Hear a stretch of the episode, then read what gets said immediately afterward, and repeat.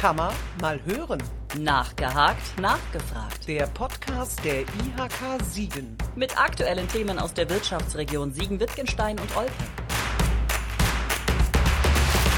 2016 hat die Bundesregierung auf Grundlage der Leitprinzipien der Vereinten Nationen den Nationalen Aktionsplan Wirtschaft und Menschenrechte verabschiedet und in der Folge im Koalitionsvertrag 2018 das Lieferkettengesetz vereinbart, das noch in dieser Legislaturperiode verabschiedet werden und 2023 in Kraft treten soll.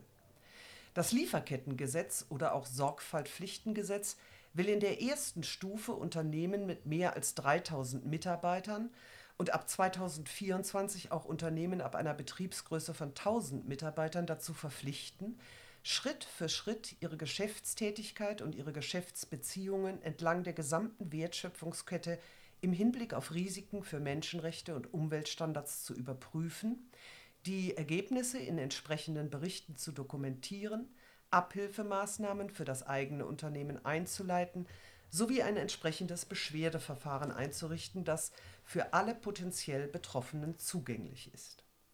In unserer Wirtschaftsregion stammt gut jeder zweite Euro aus dem Exportgeschäft. Viele heimische Unternehmen betreiben im Ausland Produktionsstätten oder haben dort eigene Niederlassungen. Und dabei haben die oft inhabergeführten Mittelständler von Beginn an ganz ohne gesetzliche Verpflichtung gesellschaftliche Verantwortung entlang ihrer Wertschöpfungsketten übernommen. Zum Beispiel die Heringbau Unternehmensgruppe, die seit vier Generationen als Familienbetrieb geführt wird. Seit Gründung des Unternehmens im Jahr 1892 ist Hering international kontinuierlich und nachhaltig gewachsen, hat inzwischen rund 500 Mitarbeiter in vier Niederlassungen in Europa. Der Firmensitz ist in Wurbach im Kreis Siegen-Wittgenstein. Immer dann, wenn es um anspruchsvolle Bauvorhaben geht, ist Hering national wie international gefragt. Als Bauunternehmen engagiert sich Hering in der Branche, die den höchsten Ressourcenverbrauch hat und zu den größten Abfallerzeugern gehört, sagt Unternehmensleiterin Annette Hering. Doch anstatt unsere Verantwortung als Bremse und, oder Belastung zu sehen, haben wir bei Hering sie zum wesentlichen Antrieb unserer Arbeit gemacht – betont die gelernte Kauffrau und studierte Wirtschaftsingenieurin für Bauwesen. Und so freue ich mich, heute mit Annette Hering über das Lieferkettenmanagement ihres Unternehmens zu sprechen und damit einige Schlaglichter auf die Chancen und Risiken des Gesetzesvorhabens aus Unternehmersicht werfen zu können. Ich heiße Christine Treto und unsere Hörerinnen und Hörer, vor allem aber Sie, liebe Frau Hering, herzlich willkommen im zweiten Teil unseres Podcasts zum Thema Lieferkettengesetz. Guten Morgen, Frau Hering. Ja, guten Morgen. Danke, dass Sie mich eingeladen haben. Ich war schon gespannt, als erst Herr Langer und dann Sie mich angerufen haben und äh, wegen des Lieferkettengesetzes um dieses Interview gebeten haben, weil ich denke, wir haben dieses äh, unser Lieferkettenmanagement ja ohne ein drohendes Gesetz aufgebaut. Und für mich war das dann einfach die Gelegenheit, mich mit dem Thema nochmal ganz intensiv zu beschäftigen. Das ist sehr schön, dafür danken wir, Frau Hering. Und in Sachen Nachhaltigkeit, Ökologie ist Ihr Unternehmen ja Vorreiter der Branche. So hat sich Hering bereits 1996 und das als erstes Bauunternehmen Europas nach EMAS Umwelt zertifizieren lassen. Sie beziehen zu 100% Ökostrom aus erneuerbaren Energien. Sie betreiben eine Photovoltaikanlage auf dem Dach der Sani Konzeptproduktionshalle. Sie nutzen Erdwärme über eine geothermische Heizungsanlage in der Montagehalle.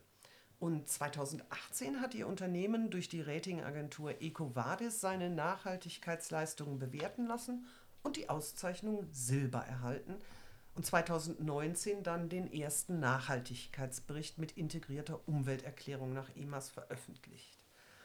Und auch in Sachen Sorgfaltspflicht in der Lieferkette haben Sie sich, wie Sie gerade ja sagten, bereits lange auf den Weg gemacht. Zum Beispiel über die Verpflichtung zur Einhaltung der zehn Prinzipien des UN Global Compact, der weltweit größten Initiative für verantwortungsvolle Unternehmensführung.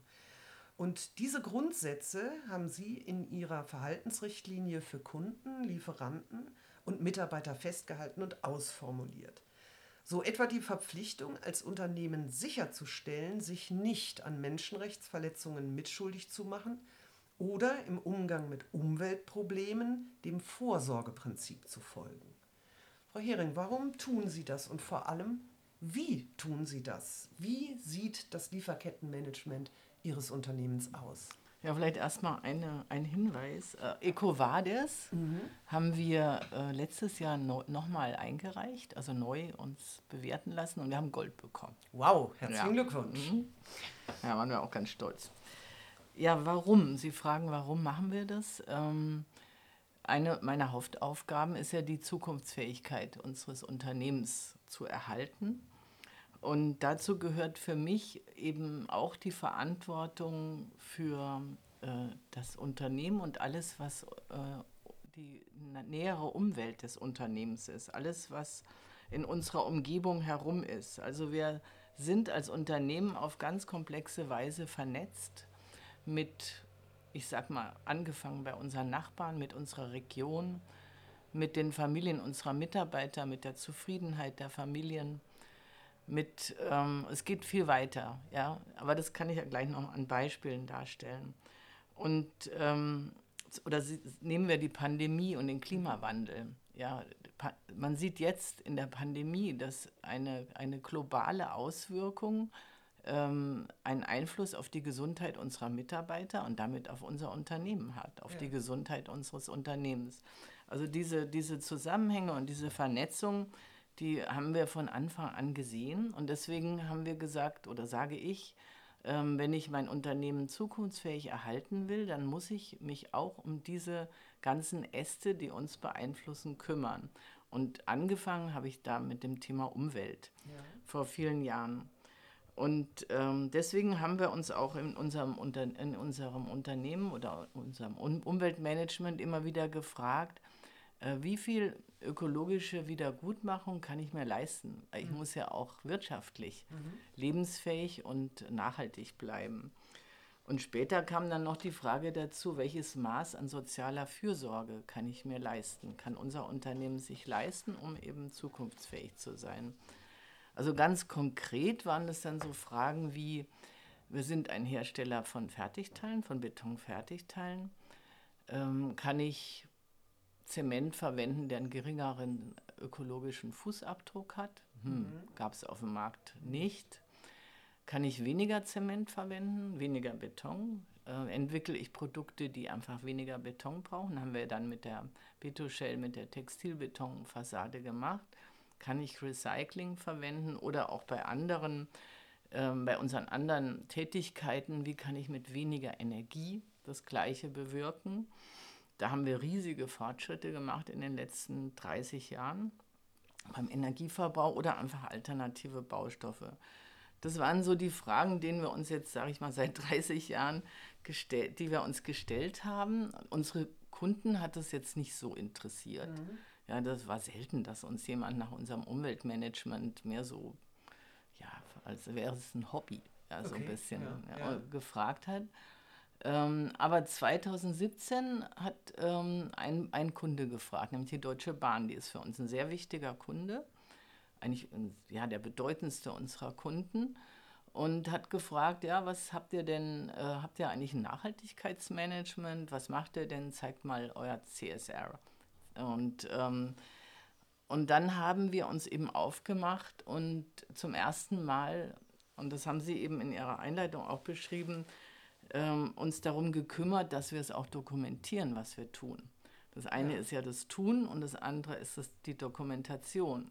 Und da sind wir dann eben zu EcoVadis gekommen, äh, weil die Bahn eben gesagt hat, ihr könnt euch bei EcoVadis auditieren lassen. Und über EcoVadis, diese, diese Auditierung 2018, die erste, ähm, haben wir gesehen, ah, es gibt ein Thema, um das hatten wir uns bislang noch nicht so gekümmert, nämlich das Thema Lieferkettenmanagement. Mhm. Wir haben einfach nicht gedacht, dass wir da irgendwie, dass es wichtig ist, das zu dokumentieren und haben auch erstmal so gedacht, na gut, ähm, wir beziehen ja keine, äh, wir sind kein Textilhersteller, mhm. wir lassen ja in Thailand keine mhm. Stoffe fertigen und das Thema Menschenrechte betrifft uns nicht so. Aber das Thema Umwelt, da haben wir eigentlich schon seit vielen Jahren Wert drauf gelegt. Also zum Beispiel das erste war, unser Thema hieß ja weniger Energie verbrauchen. Ja. Und dann haben wir hier auf dem Gelände es wirklich geschafft, ähm, ja, bis mehr als 50 Prozent der Energie einzusparen. Da blieb nur noch Gas. Ähm, nämlich, wir haben Holzheizung, ähm, beheizen wir unsere, unsere Gebäude. Nur noch die Spitzen werden mit Gas abgedeckt. Dann ging es um das Thema äh, Gaslieferant. Ähm, und das ist ja das ist wirklich ein Thema mit Ablasshandel. Ja, Sie können sich entscheiden, dass Sie ähm, Erdgas nehmen oder Sie nehmen Erdgas mit Öko-Aspekt. Äh, das heißt, der Erdgaslieferant äh, finanziert ein, ähm, einen Ablasshandel irgendwo im ja. Ausland. Ja. Dann zahlen Sie aber auch mehr für das gleiche Gas. Oder Sie nehmen, also das ist Klimagas, oder Sie nehmen Ökogas, dann haben Sie einen Anteil Biogas ja. Ähm, also zum Beispiel aus, ähm, aus Biogasanlagen, mhm. also kein Erdgas, aber nur ein Anteil und für den restlichen Teil ähm, finanziert der, der Lieferant Ausgleichsmaßnahmen. Mhm. Da hatten wir am Anfang einen Vertrag, die, ähm, eben das günstigste. Das macht immerhin pro äh, kWh 1,1 ähm, Cent aus, der Unterschied. Und wir verbrauchen 1,3 Millionen kWh. Mhm. Also das sind dann 15.000 mhm. Euro mehr oder weniger im Jahr. Ne? Und ähm, ja, das erste, erste Zertifikat, was wir bekamen, eben für diese Ausgleichsmaßnahme, war eine Filteranlage bei, bei einer äh, chinesischen äh, Herstellung von, ähm, von ähm, Düngemitteln. Ja. Da haben wir so gedacht, ist das ökologisch jetzt? Ja. ja. Also das wissen wir doch nicht. Wir ja. wissen auch nicht, was, warum, was, wie stellen die Düngemittel her? Sind es chemische Düngemittel? Sowieso eigentlich jetzt ökologisch fragwürdig. Ne? Na gut, im nächsten Jahr waren es dann Ausgleichsmaßnahmen, die, die haben uns mehr überzeugt. Wir haben dann darum gebeten, dass wir andere Zertifikate bekommen. Und jetzt nehmen wir eben ein äh, Gas, das ist zwar viel teurer, aber eben mit Biogas, mit hohem Biogasanteil. Mhm. Das sind so Entscheidungen, die man dann treffen muss. Jetzt ja. ein Beispiel, ähm, wo man sich einfach überlegen muss, kann ich mir das leisten? 15.000 mhm. Euro mehr im Jahr. Ja. Aber dafür werde ich eigentlich meinen, ähm, meinen ethischen Normen treu, bleibe ich treu. Ja? Ja. ja. Oder ich kann auch nicht... Ähm, es ist nicht transparent für mich, was da passiert mit diesen Ausgleichsmaßnahmen. Ja, was ist das wirklich? Ja. Und werden da Menschenrechte verletzt? Also ja. uns ging es ja erstmal um Umwelt. Ne? Aber auch Umweltschutz war, wusste ich nicht, wird da wirklich gesichert?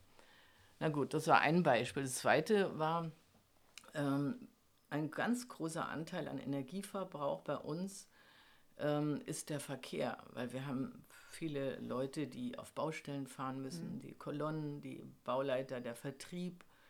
Also wir haben einen Fuhrpark von 150 Fahrzeugen ja. heutzutage. Und dann haben wir schon 2007, 2008 immer geschaut, gibt es irgendwo alternative, gut, alternative Treibstoffe gab es damals nicht, aber inzwischen gibt es ja Hybride und mhm. E-Autos und wir haben auch jetzt Wasserstoffautos. Und wir versuchen jetzt ähm, mit den Möglichkeiten, die es jetzt auf dem Markt gibt, auch unseren Fuhrpark umzustellen. Aber ein Beispiel für äh, Möglichkeiten in der Lieferkette. Ja, ja, ja. Es ist vorhin schon angesprochen, es gibt zwei Aspekte, das Handeln und das ähm, Dokumentieren. Mhm. Und da sind wir ja bei einem der Hauptkritikpunkte an diesem Lieferkettengesetz, der vor allem seitens der großen Wirtschaftsverbände und auch von Wirtschaftsminister Altmaier immer genannt wurde, nämlich dass die Umsetzung von diesen Berichtspflichten in Zusammenhang mit Menschenrechten oder Umweltstandards eben einen erheblichen bürokratischen Aufwand äh, darstellen und auch Kosten damit verbunden sind und dass das eine nicht hinnehmbare zusätzliche Belastung vor allen Dingen auch für kleine und mittelständische Unternehmen darstelle. Ähm, Sie haben es gesagt, Sie haben bereits ein eigenes Lieferkettenmanagement und teilen Sie aufgrund der Erfahrungen, die Sie da gemacht haben, diese Einschätzung, dass das ein nicht hinnehmbarer bürokratischer Aufwand ist, mhm. das zu dokumentieren. Mhm. Ja, vielleicht muss ich dann nochmal zu dem Lieferkettenmanagement ja. was sagen. Gerne, ja. Meine Beispiele waren ja eher, ähm, wie, was haben wir getan, um auch ähm, bei, bei unseren Lieferanten darauf zu achten, dass wir ökologischere Alternativen bekommen. Ja? Ja. Also da sind wir eben zuerst mal an die rangegangen, äh, die vom Umsatz oder vom Liefervolumen ziemlich viel ausmachten. Und wenn es zum Beispiel um Energieverbrauch geht, Autos. Ne? Ähm, nachdem wir dann bei EcoVadis uns haben auditieren lassen, ähm, haben wir gesehen, wir müssen eigentlich mehr tun. Wir können uns nicht einige Lieferanten rauspicken, sondern Lieferkettenmanagement heißt, ich ähm, gehe an alle großen Lieferanten von uns ran und frage sie, was tut ihr für die Umwelt? Und deswegen haben wir dann erstens einen Verhaltenskodex für Lieferanten aufgestellt, in dem auch das Thema Menschenrechte vorkommt und legen den den Lieferanten vor mit der Bitte, sie zu unterzeichnen. Ja. Das war der erste Schritt. Und der zweite war, dass wir dann so einen Self-Assessment-Fragebogen, also einen Fragebogen, was tut ihr ganz konkret?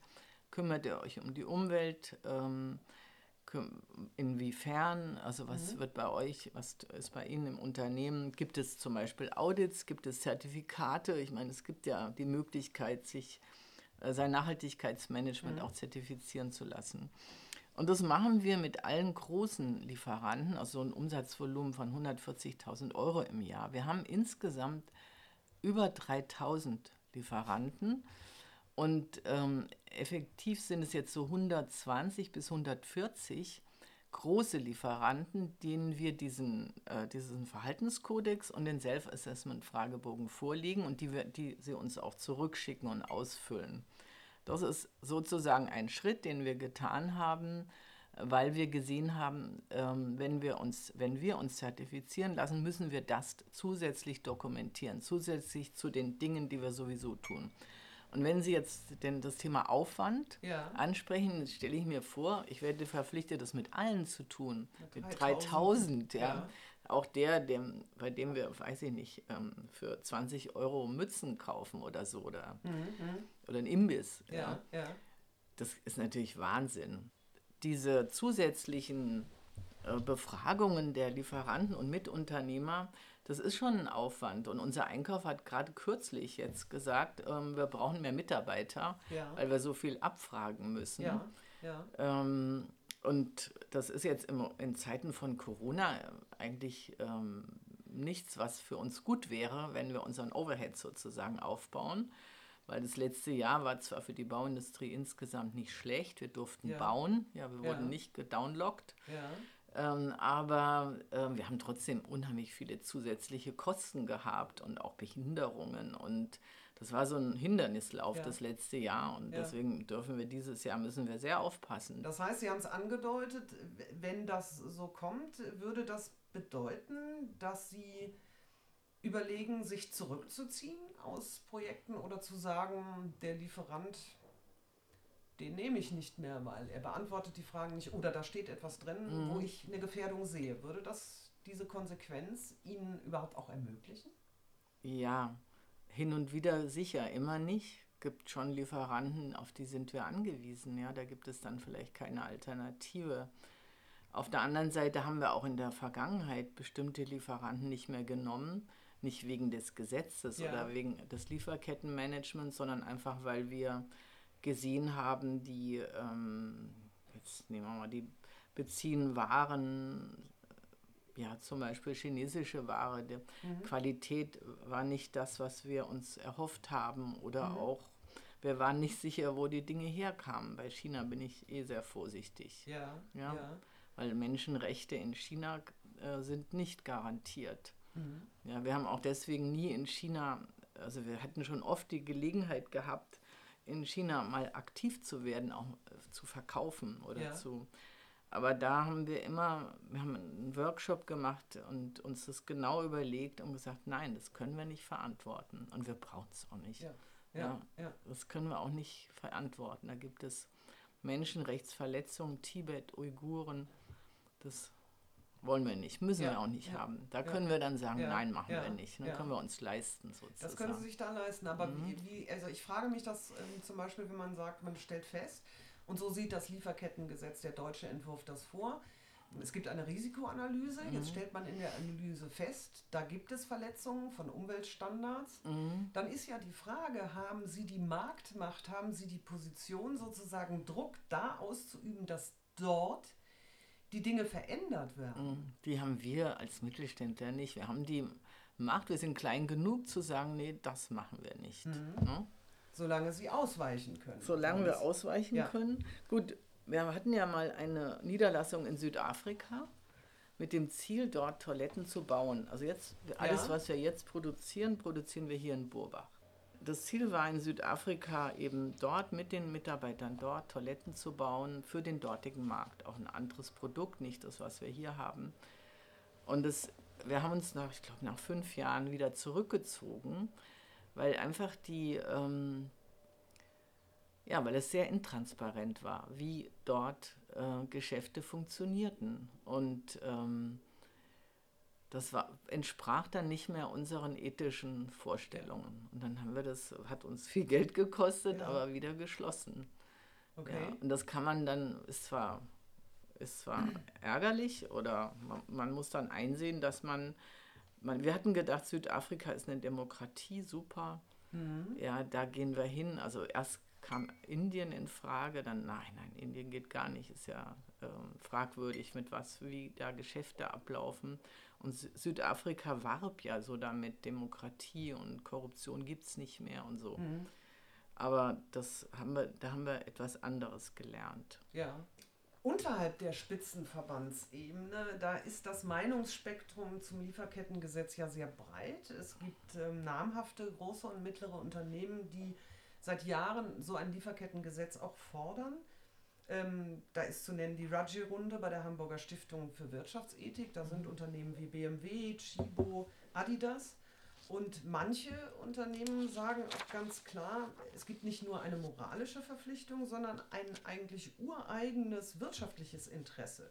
Zum Beispiel Thomas Seger von Rittersport, der sagt, äh, wenn wir als Unternehmen darauf abzielen, dass es Menschen in der Lieferkette gut geht, haben wir die Sicherheit, auch morgen noch Rohstoffe zu erhalten.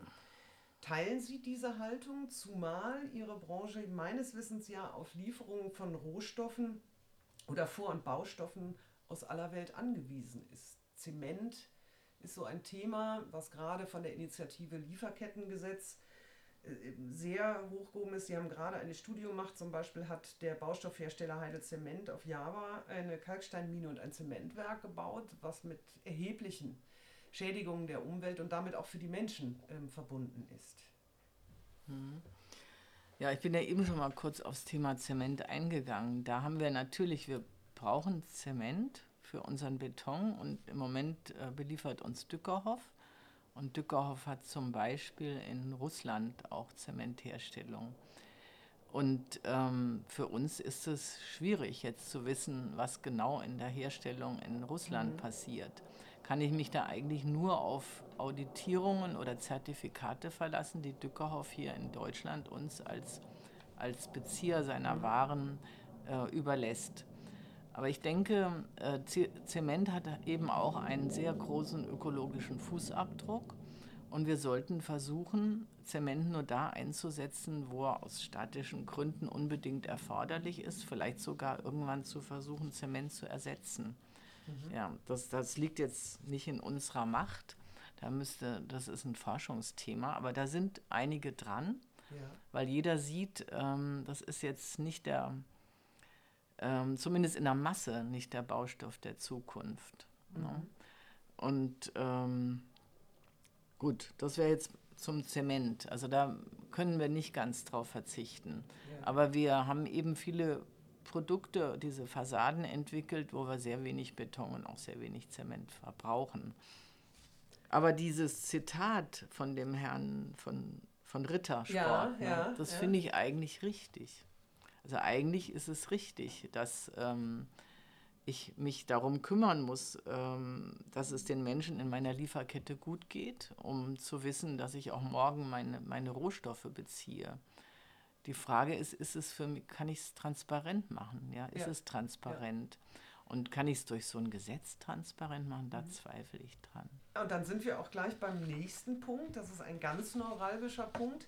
beim Lieferkettengesetz nämlich die Frage danach, ähm, nach der zivilrechtlichen Haftung. Also die Frage, ob denn ein Unternehmen für das Handeln anderer haftbar gemacht werden kann. Die zivilrechtliche Haftung ist im Entwurf, den nun Herr Heil, Herr Müller und Herr Altmaier vorgelegt haben, zurückgestellt. Aber äh, auf EU-Ebene gibt es jetzt einen Vorstoß und das wird auch mit an Sicherheit grenzender Wahrscheinlichkeit ähm, eingeführt werden. Im März wird der Rechtsausschuss des Europäischen Parlaments über seinen Vorstoß zu einer EU-Regelung abstimmen. Und ähm, in dieser EU-Regelung, ähm, die bezieht sich explizit sogar auf kleine und mittlere Unternehmen, wenn sie börsennotiert sind oder in sogenannten Hochrisikosektoren tätig sind. Mhm. Und die Baubranche zählt zu Hochrisikosektoren. Und bei Verstößen sieht dieser Vorstoß eben nicht nur vor, ähm, dass man zum Beispiel aus öffentlichen Ausschreibungen ausgeschlossen wird oder Geldbußen verhängt werden können, sondern dass Geschädigte aus Drittländern Unternehmen zivilrechtlich haftbar machen können, also Schadensersatz vor einem europäischen Gericht geltend machen können. Und wie der Presse zu entnehmen ist, hat der zuständige EU-Justizkommissar Didier Randiers schon angekündigt, dass er bis Sommer den formulierten Entwurf zur Regelung vorlegen wird. Mhm. Wie schätzen Sie diesen Punkt ein, eine Haftung für das ja. Handeln Dritter? Also ich glaube, das ist nicht umsetzbar. Das ist gleich, das gleiche Thema wie eben. Es ist nicht transparent. Also kann ich, äh, finde ich es nicht richtig, wenn Unternehmen, die ähm, keine Transparenz darüber bekommen können, wirklich ähm, in welchem Land aus dem sie einen Stoff beziehen, was passiert, wenn sie dann dafür haftbar gemacht werden. Das ist, ich finde, die, die, ähm, wenn die Grundlagen fehlen, die mhm. Transparenz nicht mhm. hergestellt ist, kann ich auch diese Haftungskette nicht, ähm, nicht herstellen. Auf der anderen Seite, es gibt, das ist ja auch heute schon so, es gibt so viele Gesetze, denen man unterliegt, irgendwie mehrere hundert, denen wir ähm, treu sein müssen und die wir einhalten müssen. Und es gibt ständig auch neue Gesetze. Und wir haben uns vor Jahren schon gefragt, wie, ähm, wie können wir sicherstellen, dass wir alle diese Gesetze einhalten und haben uns dann, weil wir gesehen haben, also mit den, ähm, mit den normalen Mitteln, also unser Jurist schaut, was gibt es für neue Gesetze oder unsere Umweltbeauftragte, was betrifft uns, das ist gar nicht machbar und deswegen haben wir so ein, ähm, so ein Rechtskataster bezogen. Das sind, ist eine Dienstleistung. Da bekommt man dann regelmäßig neue Gesetze, die einen betreffen, zugeschickt und auch mhm. was es für einen bedeutet. Und man kann eben sich dann darauf konzentrieren. Aber auch das ist nicht 100% sicher. Ja, wir haben letztens okay. in einem Audit, ähm, das war übrigens ein, ein Audit der Bahn, also die die Deutsche Bahn macht bei uns Lieferantenaudits und überprüft auch unser Lieferkettenmanagement mhm. inzwischen. Aber da ging es eben um ähm, Compliance und Gesetzeinhaltung. Und dann gab es tatsächlich ein neues Gesetz, was wir so noch nicht umgesetzt hatten, was in diesem mhm. Rechtskataster auch nicht. Mhm. Wenn ich diese Schwierigkeiten jetzt ohne Lieferkettengesetz ja. sehe, ja, dann ähm, finde ich, das ist, da sind wir als Unternehmen überfordert, ja, wenn wir jetzt auch noch haftbar gemacht werden sollen. Im Endeffekt ist es ja die Frage, warum ähm, wenn der, das Unternehmen, das ein Produkt herstellt, was ein Kunde beziehen will, ja, also wird der Kunde, wer wer in dieser ganzen Kette mhm. trägt denn die Verantwortung? Wir alle. Ja, wir alle tragen die Verantwortung. Aber sich jetzt das Unternehmen, was da vielleicht sogar, es könnte ja der Handel sein, mhm. ja, mhm. auch in der, in, der, in der Kette vom Endkunden, vom bis zum Rohstoffproduzenten liegen ja viele Unternehmen. Ja, wie will man die Verantwortung da aufteilen? Also sie fängt eigentlich beim Endkunden an und auch in dem Staat, wo die Rohstoffe produziert ja. werden. Es klang bei Ihnen eben an. Ähm, sehen Sie dieses Gesetzesvorhaben als Ausdruck einer pauschalen Unterstellung, dass deutsche Unternehmen ohne ein solches Gesetz munter ausbeuten? Oder eben anders gefragt, teilen Sie diese vielfach geäußerte Meinung, dass der Staat die Verantwortung für die Einhaltung von Menschenrechten und Umweltstandards auf Unternehmen abschiebt?